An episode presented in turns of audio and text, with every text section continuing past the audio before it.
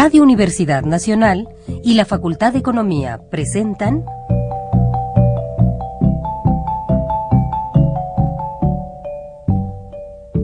Los bienes terrenales.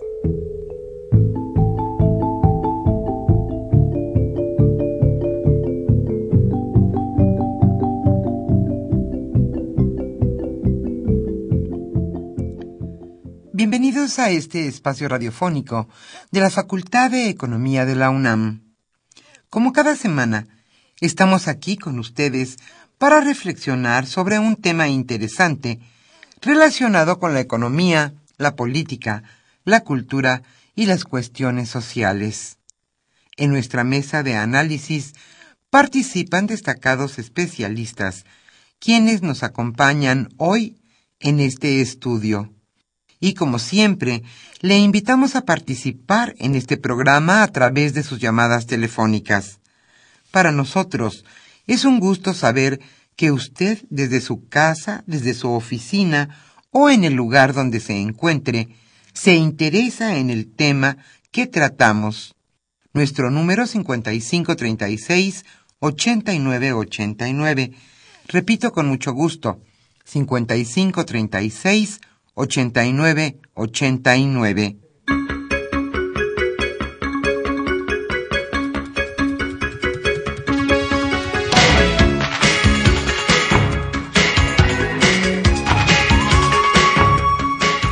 En este agradable viernes, aquí en la capital de la República Mexicana, estamos nuevamente con ustedes en su programa Los Bienes Terrenales. Hoy Humberto Sánchez Castrejón en los controles técnicos y estarán contestando sus llamadas telefónicas con mucho gusto Pedro Rosales y Celeste Camacho. Yo soy Irma Espinosa, quien estará con ustedes los próximos 59 minutos. El tema que hoy abordaremos en nuestra mesa de análisis es un tema sin duda importante en la agenda nacional. Se trata de regulación de la banca popular. ¿En dónde existe la banca popular? En la capital, en los estados, en todos lados. ¿A cuántos mexicanos atiende? ¿Qué tan regulada es, es esta banca popular? Hoy este será nuestro tema, la regulación de la banca popular. Alejandro Pérez Pascual charlará hoy con Maricruz Jaén Figueroa, y con José Isaías Morales Nájar. Ellos son catedráticos de nuestra facultad, la Facultad de Economía de la UNAM. Como siempre, le invitamos a participar en este programa a través de sus llamadas telefónicas.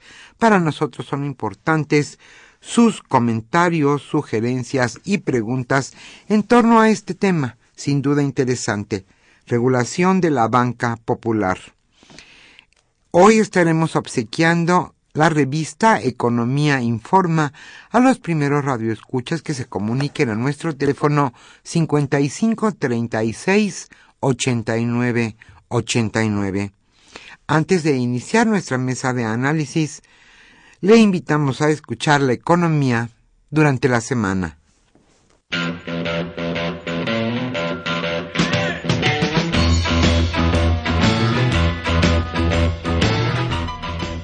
La economía durante la semana.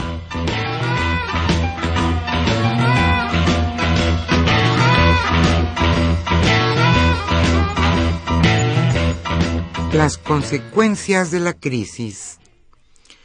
Como consecuencia de la drástica reducción de precios en los, en los últimos cinco meses del acero, que se agravó con el mayor ingreso a México de acero de importación en competencia desleal o dumping, Altos Hornos de México recortará 4.500 plazas laborales.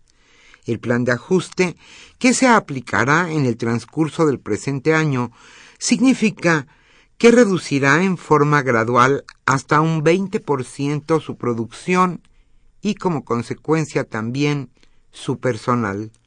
La empresa también suspenderá inversiones por 3.900 millones de pesos para reducir costos, lo que podría implicar medidas adicionales. Esto según informó ayer la Bolsa Mexicana de Valores.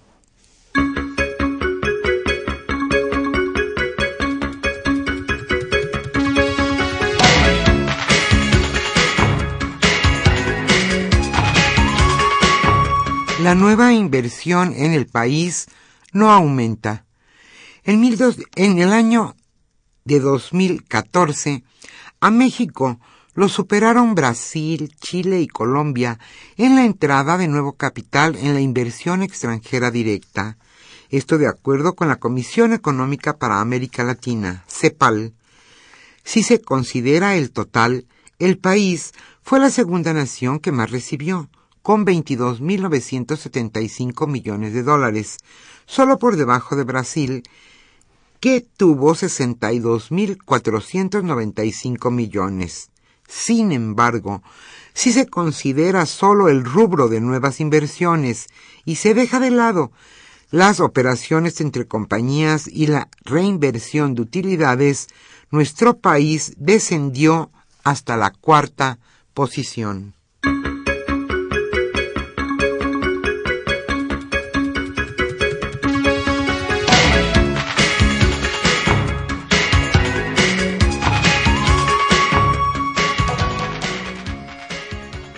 Saca mala calificación la calidad de vida de los mexicanos.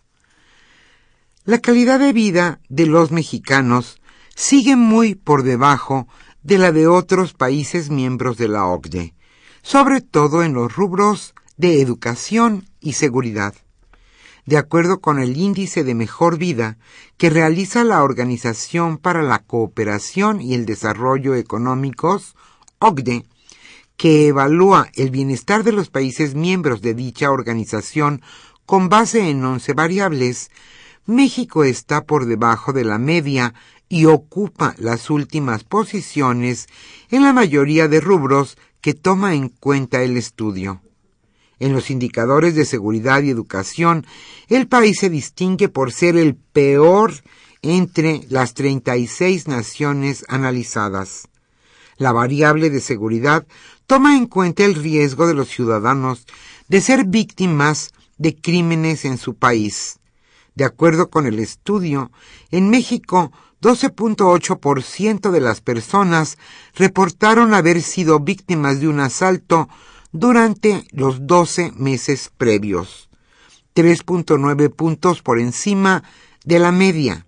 Además, la OCDE toma en cuenta el índice de homicidios para dicha variable, que en México es de 23.4 puntos, el más alto de toda la organización.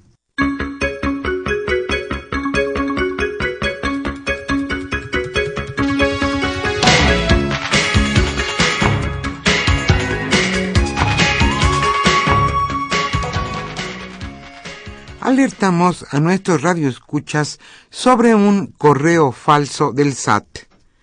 A través de correos electrónicos circula un mensaje falso a nombre de la Secretaría de Hacienda que pide a los contribuyentes registrarse en una dirección para recibir información del buzón tributario.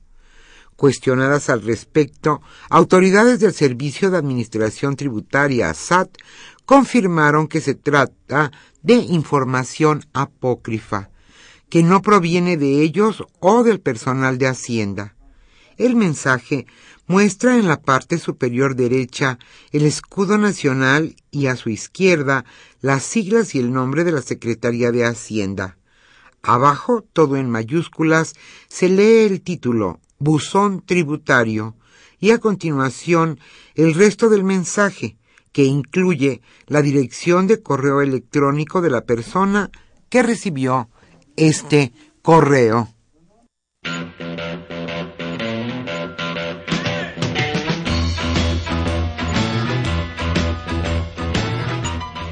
Por la Facultad de Economía.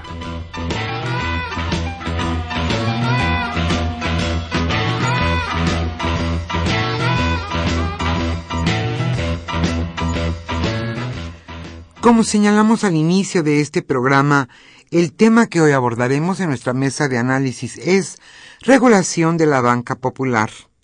Alejandro Pérez Pascual, charlará hoy con Maricruz Jaén Figueroa y con José Isaías Morales Nájar.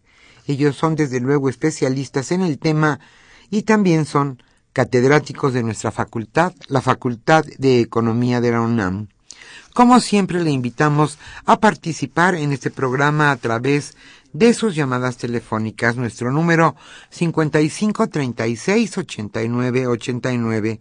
Hoy estaremos obsequiando la revista Economía Informa.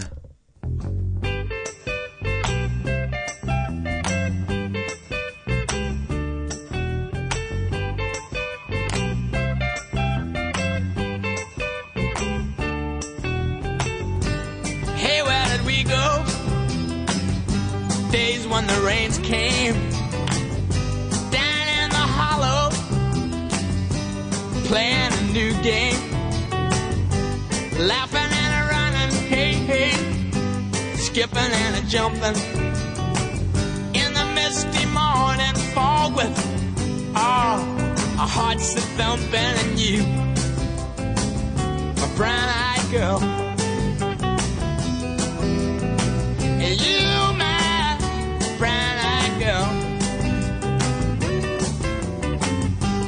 And whatever happened to Tuesday and so slow? Gone down the old man with a transistor radio. Standing in the sunlight laughing, hiding high a rainbow's wall. Slipping and sliding all along the waterfall with you. A brown eyed girl.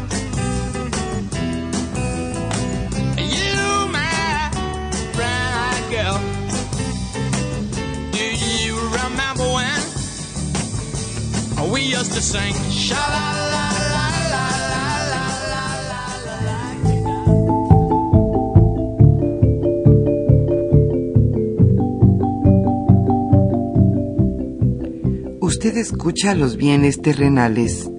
Nos interesa conocer su opinión. Le invitamos a comunicarse a este programa al teléfono 5536 89 89 Repetimos con mucho gusto, 5536 89 89.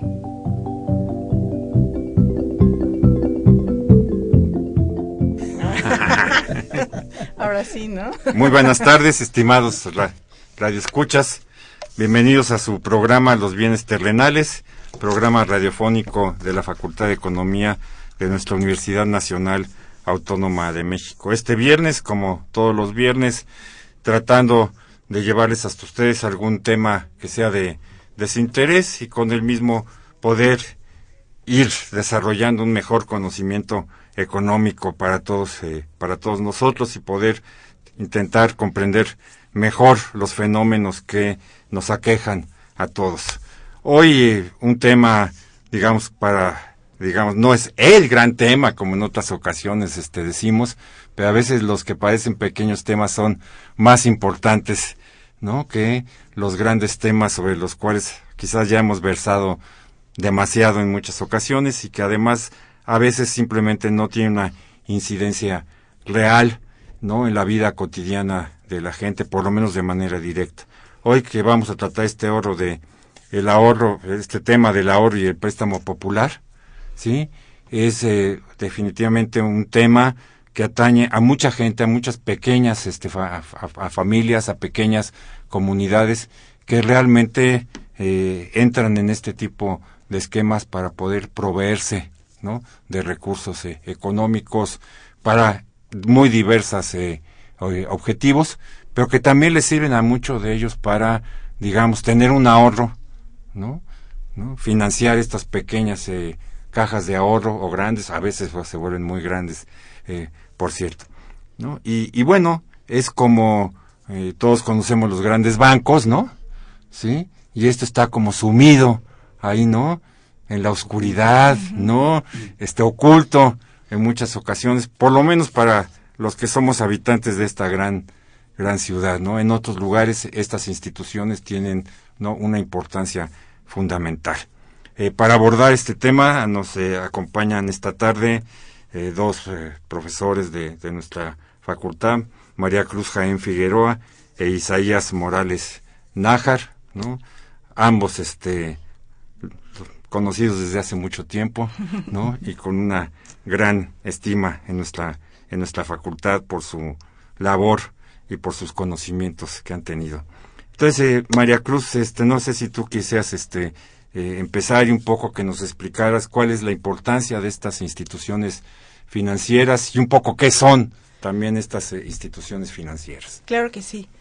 Eh, bueno, en primer agradecerles la invitación, de verdad que es un honor eh, para nosotros estar aquí con ustedes.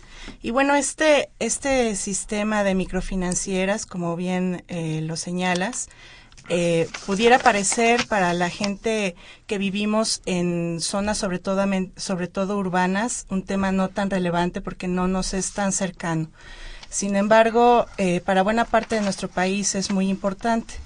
Su objetivo principal, el objetivo de las microfinancieras en el país en donde se encuentren ubicadas, principalmente es contribuir al desarrollo económico de las zonas en donde éstas están. Entonces, son sumamente relevantes. ¿Por qué? Eh, su tarea para cumplir este, este objetivo que tienen es allegar los servicios financieros eh, que no están proporcionando la banca comercial sobre todo a este a estas zonas que generalmente sobre todo hablando en el caso de nuestro país pues son zonas rurales en donde se carecen pues de los servicios básicos y por lo tanto entonces no es un mercado atractivo para la mayoría de, eh, de los bancos comerciales además de que les resulta sumamente costoso el poner ahí alguna sucursal y demás. Entonces, esta es eh, la tarea de la que se encargan las microfinancieras. Dentro de este esquema vamos a encontrar diferentes clasificaciones. Vamos a encontrar, por ejemplo, a las uniones de crédito, vamos a encontrar a las sociedades financieras eh, comunitarias, eh, a las SOCAPs, que son las eh, sociedades eh, cooperativas de ahorro y préstamo, que son el esquema más cercano a lo que se conoce a nivel mundial como una caja de ahorro, las SOFIPOS, em, este, las SOFOMES, la, lo que es ahora la figura en nuestro país de SOFOMES, so, eh, sociedades financieras eh, de objeto múltiple, este y, y demás eh, organismos encargados de otorgar eh, créditos y préstamos a, a estas poblaciones.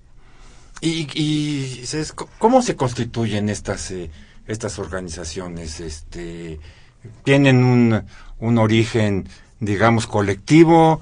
A veces es alguien que se le ocurre y entonces va adelante. Otras, pues ya sabemos que hay empresas, ¿no? Constituidas, este, como tal que van buscando no ampliar sus sus, eh, sus zonas de, eh, de influencia que ya son en los hechos eh, unas empresas financieras este eh, como tal. Cuáles son estos orígenes cómo se van formando estas instituciones de préstamo no y de y de ahorro, no eh, Alejandro gracias por invitarnos a este programa ya muy consolidado en la opinión pública eh, buenas tardes a todo el público.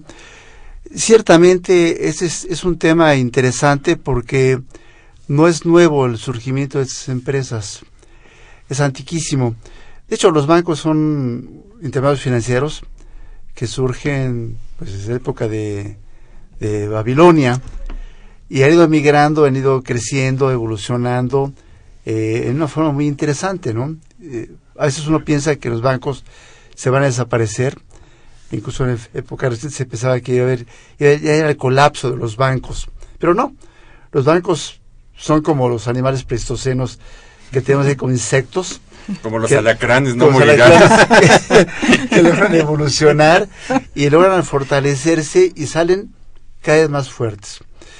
Bueno, los bancos tienen en, en, en, en la jerga de todo el mundo todas las funciones que tiene un financiero.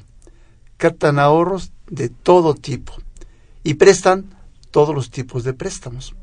Pero aparte hacen otro tipo de funciones de seguros, de fianzas, garantías, entran en el mercado de seguros. Pero los bancos eh, no abarcan todo el horizonte del mercado. Es donde surgen los requerimientos de otras empresas o de personas para obtener recursos o para ahorrar. Ahorrar y obtener recursos. Y es como surgen entidades que cuasi bancarias, unidades de crédito, con los que los organizan son los empresarios, ganaderos, pescadores, este, campesinos hacen sus unidades de crédito. O bien, cuando la gente de menores recursos va y crea, su caja de ahorro en la empresa o en el barrio o en la localidad y crean cajas de ahorro. Desde el punto de vista formal, el gobierno las autoriza a tener cierto tipo de actividades, nada más. Pueden captar y prestar a sus socios, nada más. Bueno, en fechas recientes en México se crean otros esquemas que son sociedades financieras populares, las SOFIPOS, entre las cuales destaca, por supuesto, el caso de FICREA, de, reciente escándalo financiero en México. Pero las SOFIPOS se diferencian de las cajas de ahorro en que pueden captar ahorro del público también y prestarle dinero al público. Son como bancos, o sea, son cuasi bancos porque tienen un, un, universo muy amplio de actividades, pero no tan amplio como lo tiene un banquero. Entonces surgen bajo un requerimiento del propio pueblo, de la propia necesidad. Entonces surgen muchos tipos de entidades. Y hay unas entidades que se llaman las SOFINCOS, que van orientadas a financiamiento a las comunidades rurales. Entonces tenemos en este orden tres tipos de financieras a nivel de caja de ahorro. Las cajas de ahorro se llaman SOCAPS, Sociedades Cooperativas de Ahorro y Préstamo, las SOFIPOS, Sociedades Financieras Populares, y las SOFINCOS, Sociedades Financieras para la Comunidad. Hay, por supuesto, otros tipos de microfinancieras que están en el esquema de ser entidades de, seguros también o de fianzas.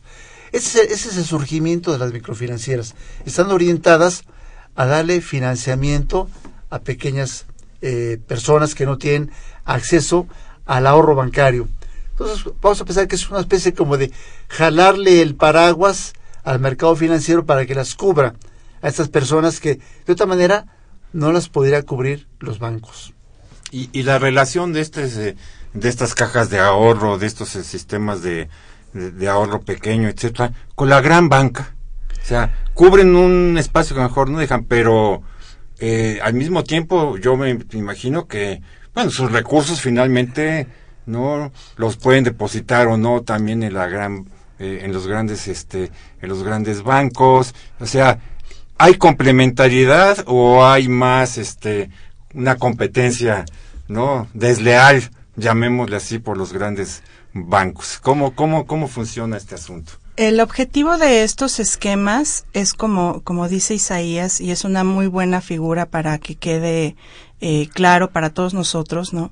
El hacer el paraguas del sistema financiero más amplio, de manera que cubra, eh, en términos ideales, a toda la población, que todos tengamos acceso a poder tener una cuenta de ahorro, a poder pedir eh, un crédito de cualquier índole.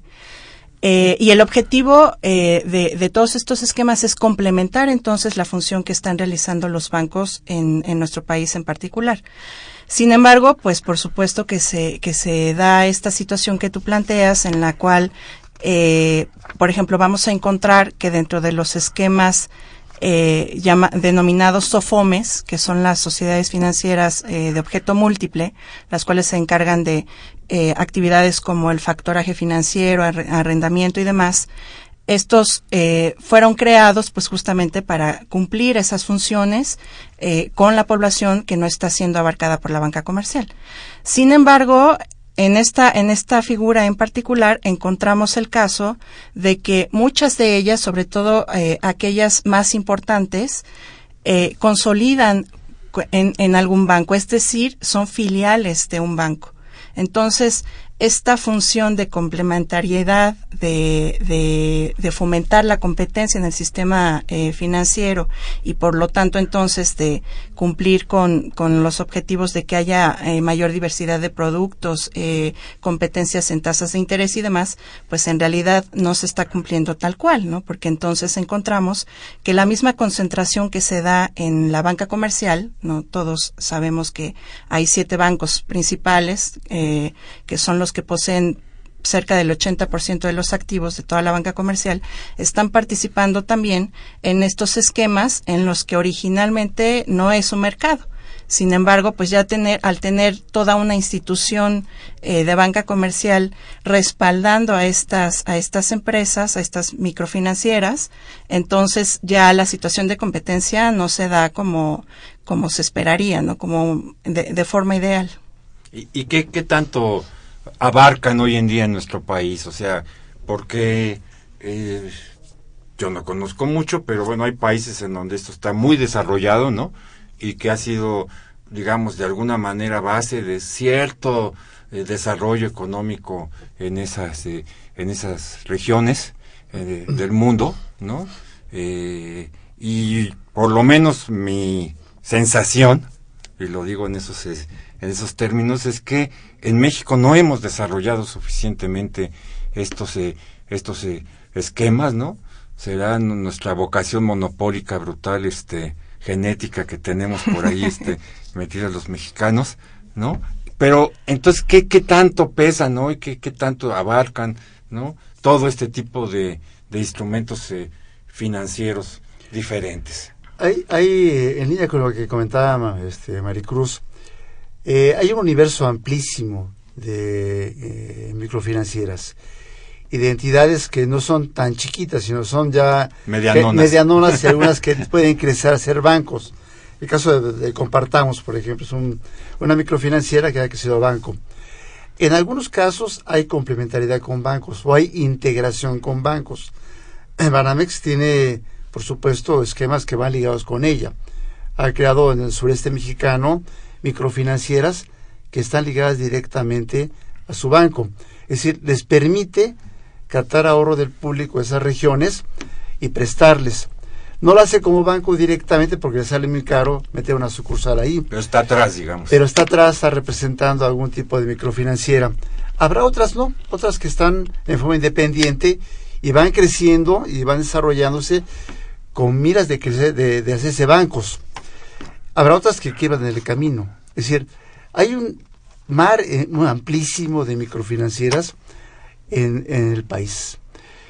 Eh, el asunto está en cómo esas microfinancieras apoyarlas, hacerlas crecer, consolidarlas, en algunos casos fusionarlas, concentrarlas, que le permitan tener un, un acceso al, al, al sistema financiero y de ahí darle recursos al público a, tasas de interés más bajas. Ese es el reto, pero es muy difícil. ¿Por qué? Porque son miles, miles de, de- de entidades que están ahí dispersas. Algunas sí van siendo reguladas por la autoridad, pero la autoridad como que es escasa frente al sinnúmero de entidades microfinancieras que hay en el mercado. ¿Cómo regulamos todas esas entidades? ¿Cómo las protegemos? ¿Cómo las, eh, las cuidamos? Por ejemplo, hay entidades que no tienen acceso a un seguro al ahorrador. Y si quiebran, pues el ahorro de, los, de, de, de tanta no les gente llega el Fobaproa. no llega a probar Sí, y quedan en la perdición. Sí, claro. Eh, hay entidades que no, que están ya eh, controladas por la autoridad y que sin embargo pueden ser motivo de qué? De un fraude. Es decir, hay, hay entidades que, que van caminando muy bien y hay entidades que no, que son se prestan Pero a la Sí corrupción. hay un marco regulatorio, este, legal. Sí hay marco Sí. regulatorio. ¿no? Me imagino que esto, por lo que ustedes me, me están, nos están comentando aquí, que hay de- algunos de estos organismos, digamos, que trabajan medio en la informalidad. ¿no? Al margen de, ¿no? ¿Sí? Sí. Y otros que sí, este, trabajan totalmente en, el, en, el- en los marcos de la, eh, de la legalidad. Eh, ¿Qué tan buena, qué tan mala es esta legalidad eh, en México? ¿Qué, cómo, cómo hemos desarrollado el esquema jurídico de regulación en México de estas eh, organismos? Que yo recuerdo que hace algunos años se hablaba de que pues, simplemente no había ningún marco Ajá. regulatorio y que eso estaba ahí a la, a la buena y a la mala de Dios, ¿no? A veces, demasiadas veces a la mala, ¿no?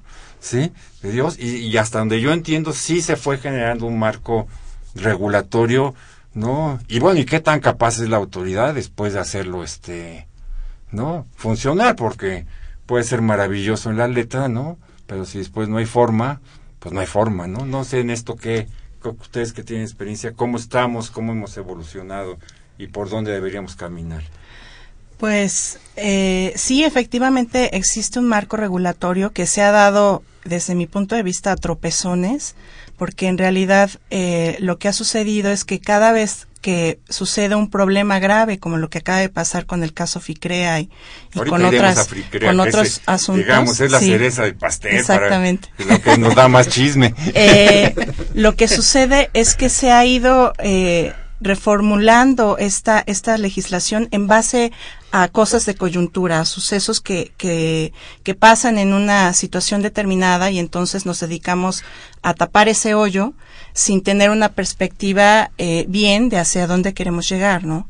Entonces, eh, tenemos el caso, por ejemplo, de las SOCAPs, las SOFIPOS y las SOFINCOS que plantea Isaías, en donde están divididas en diferentes eh, niveles de acción en base a los, al número de activos con que cuentan y entonces si, si llegan a tal cantidad, se les permite eh, realizar tales o cuales ope- operaciones, ¿no? Es decir, eh, pasan de un esquema muy básico en el cual solamente pueden, por ejemplo, captar ahorro eh, de, de sus socios y de algunos clientes y otorgar únicamente préstamos eh, comerciales y algunos eh, de, empresariales, pero muy pequeños y hasta ahí conforme van avanzando en los niveles de activos que tienen, entonces se les posibilita también el, el otorgar mayores operaciones a sus clientes. Eh, si comparamos esta, esta situación de legislación con respecto a casos exitosos en otros países, pues entonces nos daremos cuenta que probablemente esto que estamos haciendo en México no es tan, tan favorable si lo que en realidad queremos es desarrollar el mercado. Eh, encontramos, por ejemplo, el, el caso de España, que es, eh, desde, desde mi punto de vista, el, el más exitoso, el modelo más exitoso de cajas de ahorro, en donde lo que se planteó es que si vamos a, a hacer competir al sistema financiero, bueno, pues entonces que las cajas de ahorro y la banca comercial en términos colo coloquiales tengan los mismos derechos y obligaciones, ¿no? Es decir, nada de que vamos por niveles y a ver si me convences o no, sino que de inmediato lánzate al mercado eh, y ahora sí que el mercado decidirá si tú eres un buen agente económico y si generas confianza para que la gente te lleve tus ahorros y además también decidan invertir en ti y tú posibilites también este el, el otorgamiento de créditos, ¿no? Entonces, la figura en España es mucho más sencilla. Aquí tenemos cuatro niveles de operación más la básica, eh, además como La adenda 8. exactamente sí no es es eh, ir ir pasando de grado en grado total que cuando ya las cajas de ahorro se, se están graduando no en, en, en los últimos niveles de operación bueno pues ya tuvieron que haber pasado eh, bastantes años para que eh, hayan logrado consolidarse en el mercado si es que si es que lo logran, ¿no?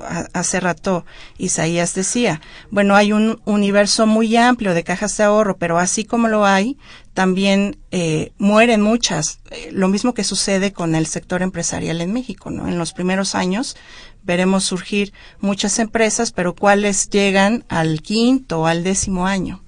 Y es justamente eh, lo que sucede con la legislación eh, res, respecto de las cajas de ahorro. A ver, una, una cuestión, este, antes de ir a Fricrea, mejor platíquenos de un caso exitoso, ¿no? De cajas de ahorro, ustedes que las conocen, ¿cuál podrían ustedes pensar que es un caso exitoso? ¿no? Que obviamente no la conocemos porque lo que conocemos todos es FICREA porque es lo que sale en los periódicos, Los periódicos. ¿no? Sí, pero yo quiero pensar que FICREA es, digamos, una excepción en este caso, ¿no? Uno, y que frente a eso hay muchos casos, digamos, exitosos, habrá otros no exitosos, ¿no? Como ya tú nos lo mencionabas ahora, pero que no estuvieron involucrados en una cuestión, ¿no? De fraude, etcétera. Pero que sí tenemos, este, eh, digamos, en concreto, en específico, ¿no? En el Bajío, en el norte, en Jalisco, en Yucatán, etcétera, ¿no? Este, éxitos. Entonces, bueno, pues yo diría, mejor primero, digamos, bonito. lo bueno, Lo ¿no?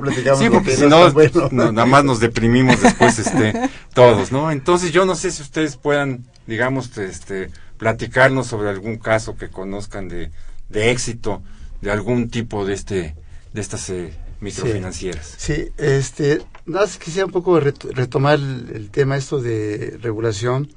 Eh, comentaba bien Maricruz que este asunto de la regulación y supervisión ha ido a tropezones. Ciertamente. Es un método nacional, ¿no? Es- Sí, es un- casi una especie de cultura nacional, Sí, ¿no? ir a tropezones. Recordemos que en la época... Vean la ley electoral a tropezones. A tropezones, este, y se va ¿no? enmendando La ley y anticorrupción Eh, a la tropezones. educativa. educativa, ¿no? Todo. Avance, luego echamos No. para atrás. Y- sí. ¿No? i- igual, igual pasa en este asunto de las, de las Aquí microfinancieras. inventamos el método del tropezón. Aquí, ¿no? Se lo, Maricruz será la que pasará la historia por haber inventado el método Me del van a tener tropezón. que citar tropezón. en futuras investigaciones. Sí, hay que editar ahí el concepto, ¿no? El concepto. Perdón, perdón por el... No, pero es cierto. Eh, eso es parte de esta cultura.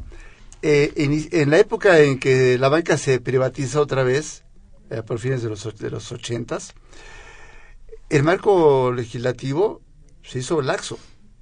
O sea, se permitió crear bancos en forma abierta, discriminada, eh, y, que, y que puedan competir unos contra otros a la forma voraz.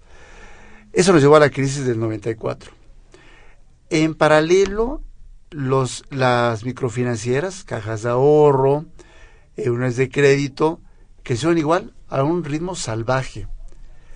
Algunas aprovecharon la ventaja, se creó Unicreva en aquella época, que después fue famosa por problemas de, de mal funcionamiento, entre comillas. Igual, crearon, se crearon después las Sofoles, que en la década de los, de los 2000, 2006, tuvieron que emigrar a Sofomes porque había problemas graves de funcionamiento. Entonces esta economía mexicana ha ido aprendiendo dos pasos adelante, uno atrás, uno medio atrás, adelante, tres, adelante. tres cuartos para un lado. Y, y esto ha creado este un ambiente tan, tan, tan farragoso en materia de, de control de las empresas financieras. Se han ido creando muchas enmiendas, sobre todo en el caso de cajas de ahorro y, y de sofipos, muchas enmiendas para, para controlarlas.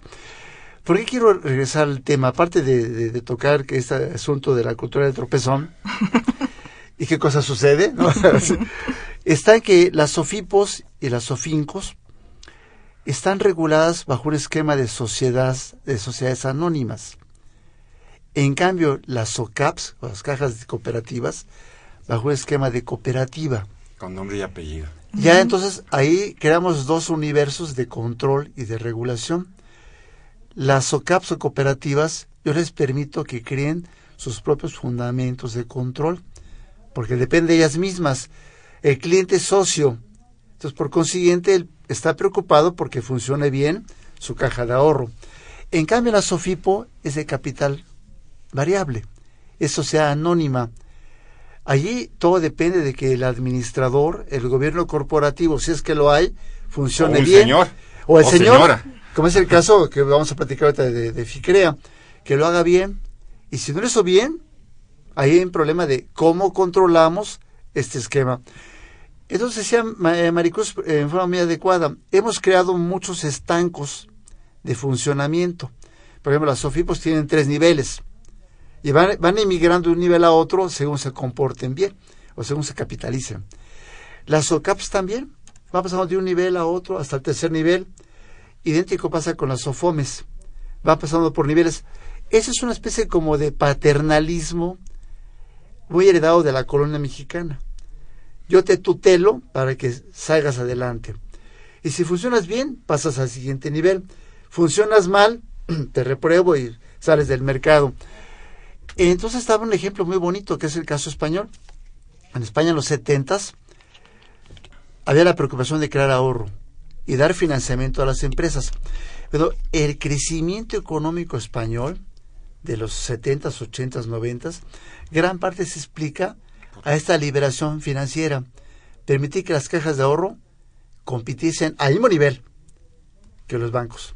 So, la legislación encaminó a esas cajas de ahorro a competir como adultos, es decir, no como menores, como adultos. Y Caja de Ahorro Madrid se Caja convirtió Duero, la Caixa de en un- la Barcelona. Caixa de Barcelona en grandes bancos a, a, a nivel de, de, de, de bancos como BBU, como Banco Bilbao Vizcaya. O hasta más grandes. O más grandes. Bueno, Banco Bilbao Vizcaya se asocia con Argentaria. Argentaria es una caja de ahorro en España. Para que la dimensión de este fenómeno de cajas de ahorro. tiene toda una función social por ley, ¿no? Que cubrir. Sí, Aparte, las cajas de ahorro tienen que repartir allá el- la utilidad. Una parte de la utilidad de la caja de ahorro va a la propia caja de ahorro y otra parte a obra social. Forzoso. por De ahí ley. lo bonito del esquema de la caja de ahorro se convierte en una especie de brazo operativo para la comunidad, porque entonces permite capitalizarse y hacer obra social. Gran parte del crecimiento turístico de España deriva de la caja de ahorro que derrama recursos a muchas provincias españolas para crear caminos, puentes, obras de drenaje, obras de obras de, de- de dotar de agua de este eh, potable, es decir, mejoran. Ese es un, esquema bonito. Lamentablemente esto es visto a, a la, a la luz de, de un sistema económico como peligroso. Cuando no tiene nada de peligroso, porque es tanto la lógica del mismo sistema de producción capitalista, no tiene nada en contra, ¿no? Pero pues se le ve con ojos así de, de temor. ¿Cómo supervisamos ese esquema? Entonces ahí implica que la autoridad vaya entrando según el enfoque que tenga de desarrollo financiero del país. Si lo tenemos como en el caso mexicano, dividido en, en- en estancos, Estanquitos. Creamos muchas legislaciones y muchos peros y muchas condiciones y muchas Pero este, le damos mucho poder a algunos burócratas. Exactamente. Ahí viene lo peligroso de un esquema de regulación que todo queda depositado en la Comisión Nacional Bancaria de Valores. Pero ¿cuánto poder tiene esta comisión? Pues tan grande que es discrecional en muchas ocasiones y tan torpe porque ¿cómo puede controlar a tantas empresas financieras si no tiene el, no tiene el capital humano para, para poder hacerlo? Ahí viene un una especie de paréntesis. Dentro de la Comisión Bancaria de Valores hay un movimiento continuo de los empleados. Se capacitan y de repente un banco los recluta y se van. Entonces, ciertamente es bueno porque nuestros economistas tienen fuente de empleo, pero al rato se salen y el capital humano que ya estaba conformado, configurado, bye. Y, ya- y los que siguen ya no saben ni qué hacer. Y hay que volver a, enseñar, a capacitarlos. no saben ni dónde está el expediente. Sí. ¿Cómo regulamos, cómo hacemos que ese muchacho o ese economista nuevo, que viene de, cual- de muchas universidades, lo capacitemos para supervisar? ¿A cuántas? Entonces llegan y llegan prácticamente en ceros, aprendiendo en la práctica. Ese es un problema de regulación y supervisión bancaria en México. ¿Cómo le hacemos? Hay que corregir. A lo mejor el modelo español es un modelo que se puede replicar en México, porque hay cosas muy semejantes entre la economía eh, mexicana y la española. Pero eso, eso es en este, en este ámbito. Retomado así lo, que tú nos preguntabas en cuanto, ¿qué modelos exitosos? Bueno, hay un modelo muy bonito que es el caso de Banco Compartamos. Surge como una caja de ahorro pequeña, dirigida en este caso por eclesiásticos, bien administrada, bien, orga- bien disciplinada. pero sí, con la ayuda de Dios, bueno, así, así se entiende. Eso ayuda mucho la ayuda divina. y creció, es un banco muy, muy, muy socorrido, muy bien, muy bien fundamentado. Otro esquema, la Caja eh, Popular Mexicana. Surge en esta área de lo que es el sureste mexicano, digo, perdón, el, el Bajío mexicano, Guanajuato, Querétaro, y se ha ido irradiando por toda la zona de Jalisco. Es un banco, un- una caja de ahorro exitosa donde funciona adecuadamente. Entonces ahí tenemos un, un esquema de éxito donde mucho depende del gobierno corporativo que controle el manejo de la caja. En el caso, caso de ellos, como es caja de ahorro, los socios se organizan en asambleas, eligen sus órganos de gobierno, como están preocupados por sus recursos, son clientes y socios a la vez, permite que haya un mejor manejo de la, Más de la entidad. Ahora, aparte hay asesorías por parte de bancos españoles, de bancos alemanes, de bancos canadienses, que llegan a México y dan asesoría muchas veces gratuita para consolidar los esquemas.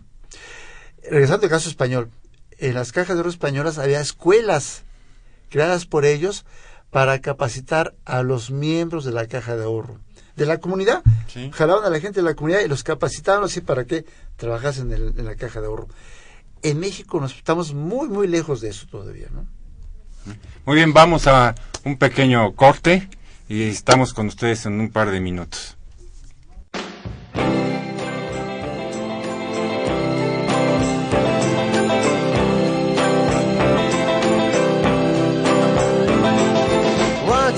Time, you dressed so fine, threw the bumps of dime in your prime. Then you,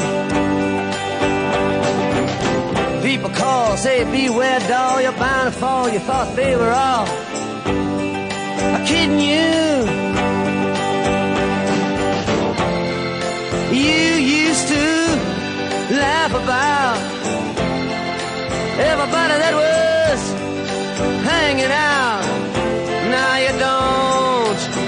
so loud.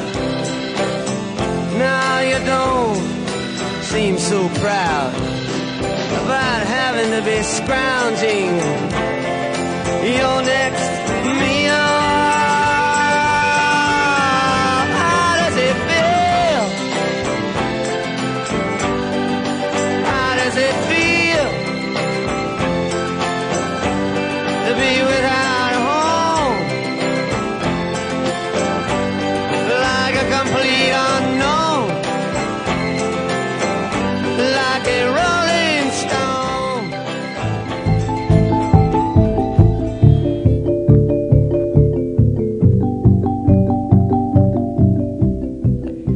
Usted escucha los bienes terrenales. Nos interesa conocer su opinión.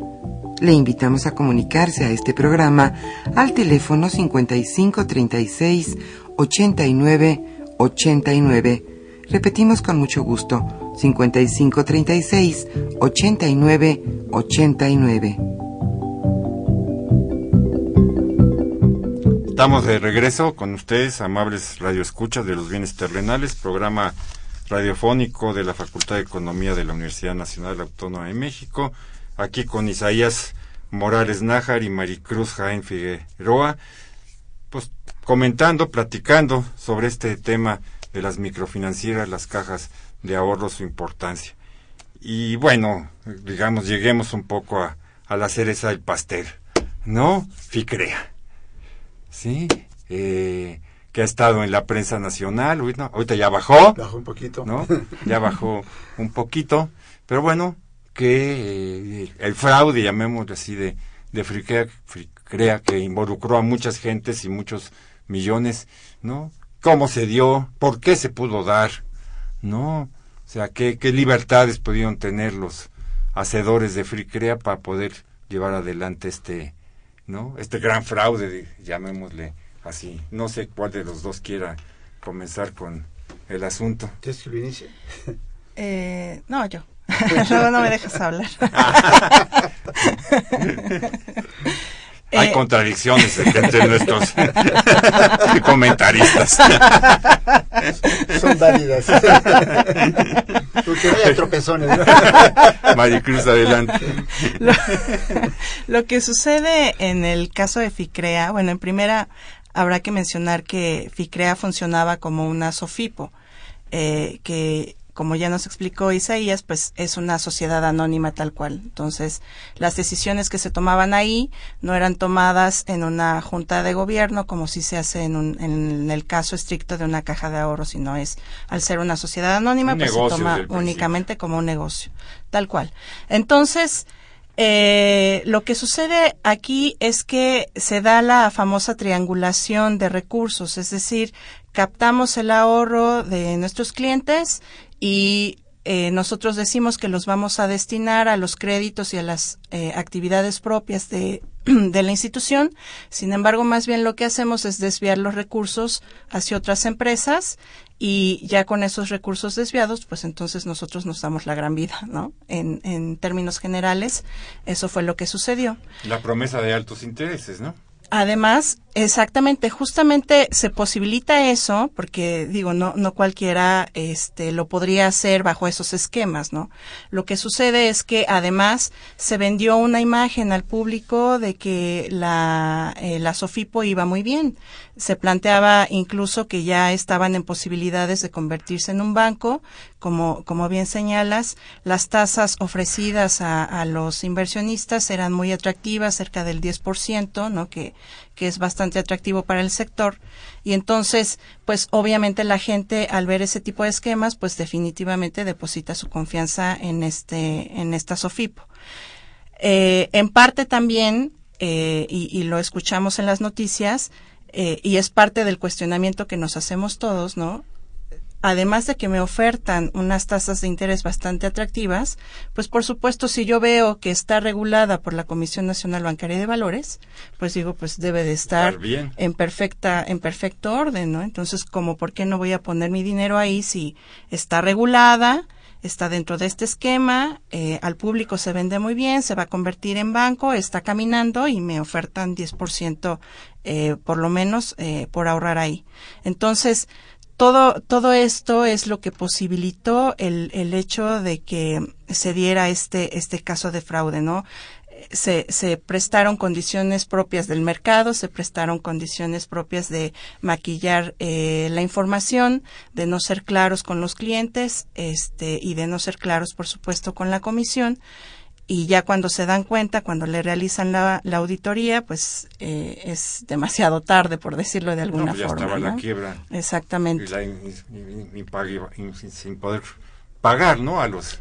Sí, tal cual. Y entonces ahora lo y que. la huida a Brasil, ¿no? sí, y ahora sí vámonos todos, ¿no? Sí, tal cual. Y entonces, ¿qué sucede? Bueno, pues ahora ante este esquema no nos queda a nosotros los reguladores más que ver nueva, ahora sí, ¿no? a tropezones, cómo es que vamos a sacar adelante a, a todas estas personas a las que ahora eh, FICREA les debe dinero, ¿no? Puesto que ya eh, encontramos que estaba haciendo esto, además está declarando una quiebra, ¿no? Y, y este y los fondos que hay para pagarles a los a los inversionistas a la gente que ahorró no son suficientes entonces es obvio el descontento de, de sí, los claro. ahorradores no este y entonces es que se da toda esta toda esta situación de eh, de ver cómo es que cómo es que se va a resolver esto justamente surge entonces la ley FICREA que es nuevamente tratar de resolver la situación de coyuntura sin ver qué es lo que está sucediendo Frente al tropezón. Exactamente. ¿no? nos sacamos una una nueva ley no que se ajuste. Uh -huh. si, al, al caso específico. rápidamente para poder pasar a las preguntas si sí, hacer algún eh, solo para agregar algunas cosas eh, nada más eh, el esquema de, de, corrupción de corrupción es que al cliente le hacen firmar dos contratos un contrato donde él sabía que este hacía un depósito y este contrato implicaba que tenía que decir un, dinero de promesa de 10% al año pero FICREA tenía nexos con tres empresas donde canalizaba sus recursos para otros fines, no préstamo directamente de dinero. Un banco capta presta. Aquí lo que hacían ellos es especular en el mercado vía tres brazos operacionales. Y eh, originó exactamente un desfalco, ¿no? Cómo pagar los recursos económicos.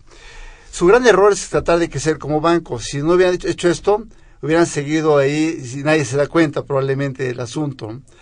Entonces, este, viene la autoridad, interviene y hace una propuesta de, ley que afortunadamente ha sido este, detenida. Esa, esa oferta de ley eh, pisa derechos de otras entidades financieras, eh, golpea a las OFINCOS, eh, le pega un ramalazo a las cajas de ahorro y entonces todo con el fin de proteger a, bueno, ciertamente hay que hacerlo, a 6.633 clientes. Pero el resto de, la, de, de las entidades Pues tienen miles de clientes. Entonces hay que buscar la forma de que los diputados, bueno, vayan a la Facultad de Economía, ¿no? Nos Bueno, asesoría. algunos han ido. Algunos han ido, pero pues yo creo que de noche, ¿no? Mira, no digamos, porque No digamos nuestros alumnos y ni nos enteramos. Pero- bueno que no digan que fuimos sus maestros por favor que nos pidan asesoría. ¿Cómo crear un esquema financiero, por propuestas legales, para no afectar a tanta gente. No para salvar el problema político, ¿no? Afectemos a otros. Afectemos a otros. Y entonces aquí estamos afectando derechos de terceros. Ese es un problema grave. ¿no? ¿Mm? Bueno, vamos este, rápidamente a los comentarios y preguntas de nuestros radioescuchas. Eh, Jesús Ríos de la Miguel Hidalgo. En el caso de Filquea se puede atribuir a la falta de regulación el hecho de que las sanciones sean hasta ahora inexistentes. Un poco ya, ¿no? Hemos este, abordado el tema. Juan Manuel Perrusquilla de la Cuauhtémoc. Saludos a la licenciada Espinosa y a toda la mesa. Muy acertados los comentarios de la mesa. Muchas gracias, Juan Manuel. Francisco Cruz Borja. ¿Tendrá, ¿Tendrá alguna implicación la regulación a este tipo de banca en su operación? Pues bancos como Coppel, ¿sí? Eh, Walmart, Banco Azteca, dan mucho crédito. Pues dan mucho crédito. Leopoldo Ruiz de Coyoacán, ¿cómo confiar en una forma de ahorro a pesar de que no tenga el ahorrador mucho dinero? ¿Cuáles son los incentivos para ahorrar? Javier Guerra de, de Benito Juárez, ¿estas cajas de ahorro tienen un sustento ideológico en el sistema hindú? Hay un esquema ahí. José Guadalupe Medina de Nezahualcóyotl, es acertado el papel que juega la Comisión Nacional Bancaria y de Valores, aquí ya lo hemos tocado un poco el tema, en la regulación de la banca popular. Mucho éxito para el programa. Muchísimas gracias, José Guadalupe. Félix Cruz de Tlalpan, ¿en qué situación se encuentran las firmas de ahorro, como las llamadas tandas y cajas de ahorro? ¿Es seguro que ahorrar en este tipo de instrumentos? Pues yo diría según quién las lleven. Sí. Jesús Hernández Sánchez, el problema está en la gran desigualdad entre el comercio chino y el mexicano. Los créditos para abrir un negocio o empresa cuestan mucho y cuando llega un producto chino manda a la quiebra a la empresa mexicana. Tienen que hablar de regulación. Pues con esto nos quedan unos poquitos minutos. Quisiera yo, si pueden cada uno de ustedes en un par de minutos, contestar y darnos una, una conclusión. Isaías, para dejar a las damas que cierren el programa. de oro. Eh, comentar que ciertamente hay un problema en el acceso al financiamiento, pero también hay un problema en el acceso al ahorro. En México, para poder ahorrar hay que premiar a la gente y un premio es pagarle por arriba de la inflación. Si en México pensamos que la inflación es del 3.5% anual, sí pensamos que fuera cierto, eh, lo que yo dudo también. habría que- Supongamos. supongamos que eso fuera un hecho. Habría que pagarle entonces al ahorrador por arriba del 3.5% anual. Hay bancos en México que pagan el 0.1% anual. Es decir, prácticamente la gente lleva su dinero ahí ¿A perder? a perder. O sea, cuando lo recupera, no recuperó dinero. Eso no es un incentivo al ahorro. Entonces hay que buscar esquemas de, incentivo al ahorro. Por eso cuando FICREA propone 10% de, de rendimiento, pues la gente se va directamente con ellos. Pues es la promesa del pan que viene del cielo. Pero no está mal el esquema. Lo que está mal es que no busquemos la forma de regularlo y evitar que ese 10% que es de premio al ahorrador no se refleje en tasas de interés del 180% o 120% anual al que pide prestado, porque entonces también nos encajamos con el que pide prestado, como sea uno de los, de los que hacen preguntas. Yo voy al banco, me da un préstamo muy caro y viene un competidor extranjero que vende una mercancía muy barata, un chino, y ya no puedo competir con él porque un financiamiento muy caro y un, Y un y chino que a lo mejor le dio un crédito muy barato en China. en China o aquí en México, los chinos tienen un barrio fabuloso, ¿eh? que dan financiamiento también a tasas de interés muy buenas para ellos. Ese es un problema grave. ¿Cómo lograr entonces que la banca premie al ahorrador y aparte baje las tasas de interés al que pide prestado? Eso requiere competencia, pero competencia donde yo a los microfinancieras las meta, como decimos en el caso español, las meta al juego de la competencia. Ay, Cruz, Un comentario final con las preguntas. Pues yo para eh, tratar también de, de responder las preguntas que el público tan amablemente nos hizo llegar, eh, sí quiero decirles que sí, por favor, vale la pena ahorrar, es parte de, de lo que eh, logra que un país salga adelante. Pero el asunto aquí relevante para nosotros como consumidores de productos financieros es la información. es básico que nosotros antes de escoger en tal o cual institución, independientemente de si es caja de ahorro, de si es un banco o en donde sea que nosotros tengamos pensado depositar eh, nuestro dinero y por lo tanto nuestra confianza, enterarnos de, de, qué es lo que está sucediendo con este banco. No, no, no hay eh, mejor poder que la información para tomar cualquier decisión, en particular en la economía, eh, por supuesto que eso es sumamente importante.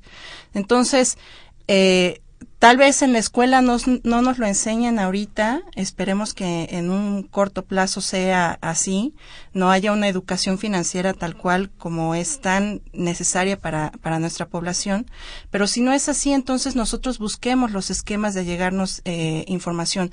Este tipo de programas son, son sumamente importantes, leer el periódico, las noticias financieras, estar enterados en las páginas de Internet de la Comisión de eh, Banco de México, de las propias financieras, de las propias empresas eh, en el sistema financiero. Hay mucha información que está a la mano de, cualquier persona que, que la quiera leer, ¿no? Y en base a solamente a eso tomar nuestras decisiones. Muy bien, pues muchas gracias a ambos, este, muchas gracias a nuestros radioescuchas y nos vemos aquí, nos escuchamos aquí en ocho días. Muchas gracias, por invitarnos. Can warm the coldest nights. All the people going places, smiling with electric faces. What they find, the glow erases, and what they lose, the glow replaces, and life is love. Agradecemos su atención y participación en este programa a través de sus llamadas telefónicas y la invitamos la próxima semana a la misma hora en otro programa más de los bienes terrenales. La coordinación general fue de Carlos Javier Cabrera Adame. La coordinación académica de Aníbal Gutiérrez, Roberto Cabral, Alejandro Pérez Pascual, Rubén Antonio Miguel y Leonardo Lomelí Vanegas. En los controles técnicos, nuestro compañero Humberto Sánchez Castrejón y en la voz y producción su amiga Irma Espinosa, quien se despide de ustedes y le desea un agradable fin de semana.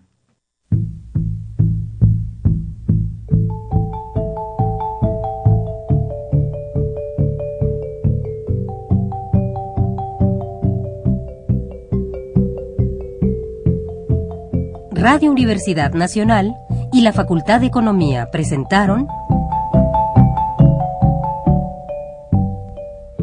Los bienes terrenales.